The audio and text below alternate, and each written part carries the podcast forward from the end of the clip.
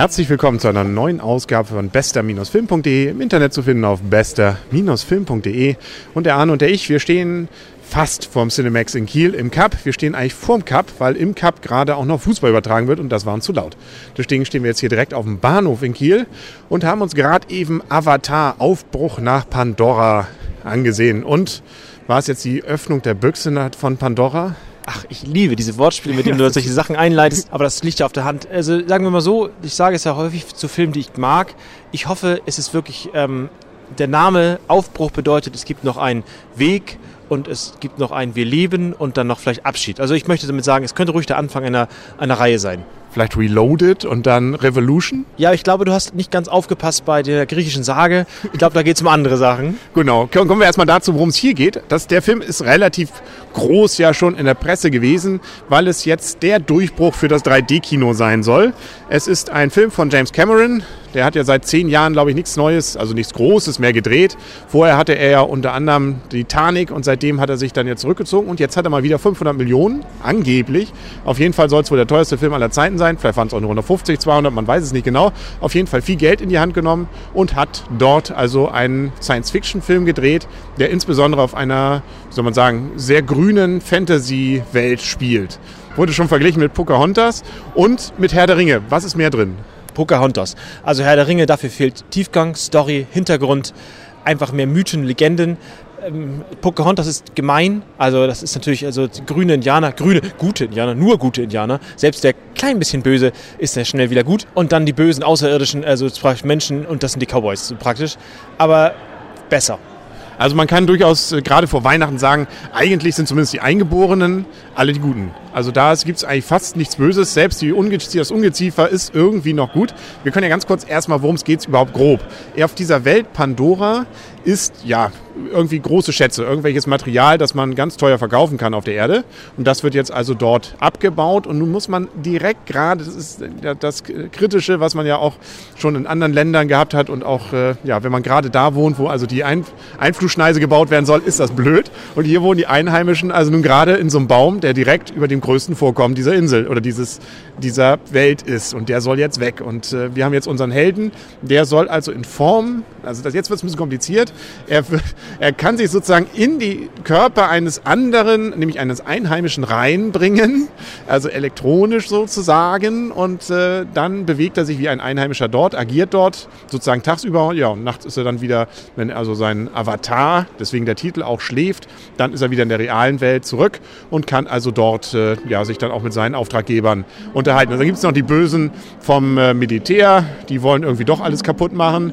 Ja, und in diesem Zwiespalt sitzt dann nun alles. Es gibt gute, es gibt böse und am Ende, wollen wir es verraten, wer gewinnt? Äh, nein, wir verraten es nicht. Nein, da kann man noch ein wenig rätseln, glaube ich. Hier ist gerade ein Zug angekommen. Aber wir schaffen das, glaube ich. Ja, also 3D kann man erstmal sagen, bombastisch, oder? Ja, bombastisch. Also diesmal nicht übertrieben eingesetzt, wirklich für die Szenen, für die zur Erzählung der Story, für den Hintergrund, für die, für, das, für die Atmosphäre einfach hervorragend eingesetzt. Ja, also da ist eine ganze Menge, was da wirklich los ist und was dann da auch passiert. Also erst recht äh, habe ich auch diesmal wirklich das Gefühl, man fällt richtig in die Story mit rein. Und es ist nicht so wie bei den anderen 3D-Filmen größtenteils, dass man sich einfach schön freut, was für schöne 3D-Effekte es ist. Nein, man ist wirklich mit drin. Ich hatte auch jetzt keine Kopfschmerzen, auch nicht zwischendurch. Also das war, also die, die, der Einsatz der 3D war wirklich war, war sparsam zum Teil, zum großen, großen Strecken sparsam, aber einfach immer dann, wenn es nötig war, gut gemacht. Obwohl er ja 161 Minuten lang ist, mit Abspann allerdings. Also schon ein etwas längerer Film, wieder mit Pause. Na, das finde ich immer etwas e-, dämlich, aber nun gut, nur haben wir es also gehabt. Und äh, wie gesagt, auch ich hatte, nicht das Gefühl, irgendwelche Längen mitzubekommen. Nein, auch das, äh, die Längen sollten ja vorkommen, zumindest wurde es so besprochen, dass sie vorkommen sollten, würde ich auch sagen. Gab es nicht, es gehörte einfach alles dazu. Es war, ein, ja, es war einfach, die Welt ist einfach toll und das ist einfach eine schöne, eine schöne Story. Ja, schön grün vor allem auch. Und vor allem auch beeindruckend immer wieder, wenn sie so runterspringen, wenn irgendwelche, die laufen ja immer an schmalen Graden längs, das wird ja dann immer besonders dann in Szene gesetzt und das sieht schon toll aus. Also da hat man schon fast so ein bisschen in der Magengroben, finde ich, ein bisschen ein Grummeln. Ja, also die Höhe kommt gut rüber. Also das ist wirklich, da muss man wirklich sozusagen, wenn man da Höhenangst hat, dann kann man das schon mal gucken. Aber ansonsten natürlich, also die Kritik an dem Film ist so ein bisschen, dass die Story ja doch relativ vorhersehbar ist. Und es passiert nicht so viel. Ja, aber Gott, hello, das ist Popcorn-Kino dann auch wieder irgendwie, das ist Unterhaltung. Da will ich jetzt auch nicht jetzt hier, was weiß ich, eine Mann-Verfilmung haben, sondern das macht mir trotzdem Spaß. Also ich finde also mir hat es richtig Spaß gemacht. Ja, mir ist auch Spaß gemacht. Ich muss sagen, am Anfang war ich, also ich ging rein skeptischer, weil ich halt schon wieder Pocahontas-Vergleich hatte, der ja auch zutrifft, aber ähm, auf einer sehr angenehmen Weise. Also wirklich nicht belehrend, nicht nur schmalzig, gut zwischendurch, wenn sie da in diesem, in diesem Bassin schwimmen. Da hat es ganz kurz mal, oh Gott, nicht weiter auf diesem Wege und das ging dann Gott sei Dank nicht weiter. Aber das war so, sie haben die, den Bogen immer bekommen und das war, also wirklich konnte man sehr gut schauen, wirklich zu empfehlen. Wobei so ein bisschen kitschig muss ist es natürlich. Also überall ist ein bisschen lila und mal ein bisschen was Blaues. Also wenn man sowas, so Bilder aus diesem Film sich an die Wand hängen würde, würde man schon sagen, oh Gott, ist das kitschig. Ja, und die Story haben sie eigentlich auch geklaut. Nämlich, dass die Erde irgendwie was Gutes ist. Das gab es ja auch schon bei Final Fantasy. Einmal die Filmverfilmung und ja auch die Computerspiele mit Gaia. Da war ja die Erde auch irgendwie mitdenkend und äh, das, dieses Thema zumindest kommt hier wieder mit rein. Ja, aber besser. Also sozusagen etwas, ich möchte mal sagen, besser verständlich und nicht nur auf einer rein mythischen, mystischen Ebene, sondern etwas, etwas anders aufgezogen. Also das ist auch schon einfach besser. Wobei so ein paar Klischees kommen natürlich rauf. Ne? Dann gibt es dann so die, wie, also wirklich ja im Wilden Westen, dann die Ober, Oberpriesterin, ne? die wackelt dann auch so mit den Händen nach links und rechts und das ganze Volk wackelt mit und schön passiert irgendwas Gutes. Ja, natürlich ist ein bisschen Folklore mit drin, aber ich, wie du schon sagst, also es ist noch so, dass es gerade noch, finde ich, erträglich ist und den Film nicht kaputt macht. Nein. Und wir haben einen wunderschönen Bösen wieder. Also das Schöne, die schönste Szene fand ich Masken auf. Da, da, da kommt er richtig cool rüber. Oder wie er seit schön kurz vorm Angriff nochmal seinen Kaffee trinkt. Das äh, hat so was Lebensechtes. Abgesehen davon, dass man wirklich eine ganze Menge Schauwerte hat. Also auch so Angriffe, dann fliegt eben das eine Hubschrauber in den anderen nicht irgendwie von außen gefilmt, sondern man sieht das von drinnen auch, wie dann da so ein Soldat sieht, wie das andere, der andere Hubschrauber auf einen zukommt. Das sind schon Szenen, die hat man so oft eigentlich noch nicht gesehen.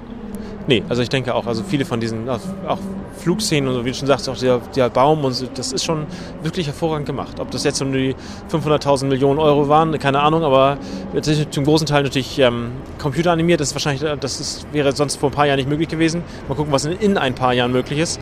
Aber die Story, also so ist er jetzt echt, kann man wirklich empfehlen. Und ich meine, wir haben ja nicht 500 Millionen Gott sei Dank selber drauf berappen müssen. Wir haben ja nur 13,50 zahlen müssen, was natürlich auch schon eine ganze Menge Geld ist. Aber dafür kriegt man ja auch einen Film von doppelter Länge und es lohnt sich. Also da würde ich sagen, das lohnt sich auch, selbst dieser hohe Betrag noch.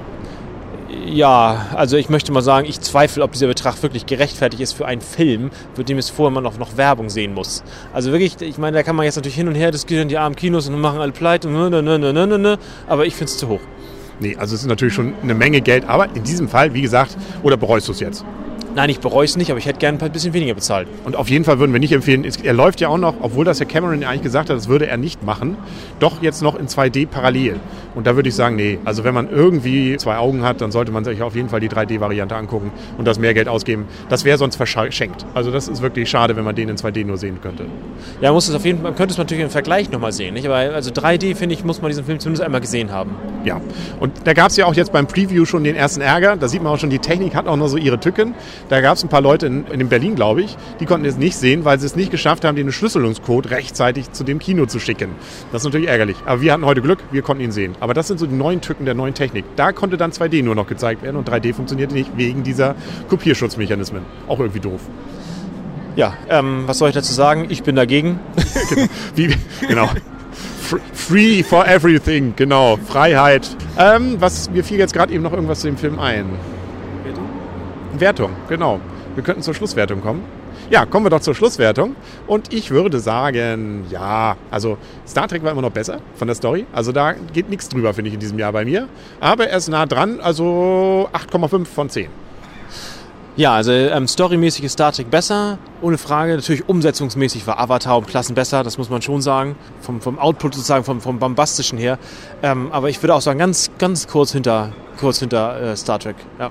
Also Punkte ja gut, auch 8,5. 8,5. 8,5 auf der Wertungsskala. Das ist dann, glaube ich, der zweitbeste Film, den wir dieses Jahr gesehen haben. Und mehr, viel mehr kommt ja dieses Jahr nicht mehr, was wir sehen werden. Das sollte ja auch sein, weil äh, ist es wert. Ja, definitiv.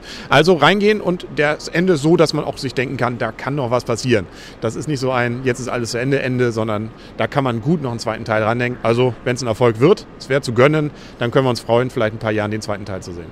Genau und den nächsten Teil vom bester-film.de, Ihrem sympathischen Podcast im Internet auf bester-film.de. Den hören Sie ja auch bald hoffentlich wieder. Bleiben Sie also dran und bleiben Sie uns gewogen und haben Sie ansonsten, falls wir uns nicht mehr hören, eine wunderschöne Weihnachtszeit, oder? Das können wir doch sagen. Und einen besinnlichen neuen Jahranfang. Ja, vielleicht gibt es ja vorher noch, nee, ich glaube, wird auch eng. Ja, was Sie auch immer erleben, Hauptsache es ist schön. Nicht? Und denken Sie daran, schützt die Umwelt, nicht, äh, dass irgendwann der Baum zurückschlägt. Nicht? Mein Freund, der Baum. Das, die Musik hätte zu dem Film, glaube ich, gepasst. Obwohl er zitiert es ja einmal. Er zitiert es ja einmal. Ich weiß nicht, wie das im Englischen dann original ist, aber er sagt irgendwie mein Freund, der Baum. Aber das sagt er Gott sei Dank auch im Ironischen. Also da haben sie auch die Kurve gekriegt. Ja, dann sagen auf Wiedersehen und auf Wiederhören der Henry. Und Arne, tschüss. Und tschüss.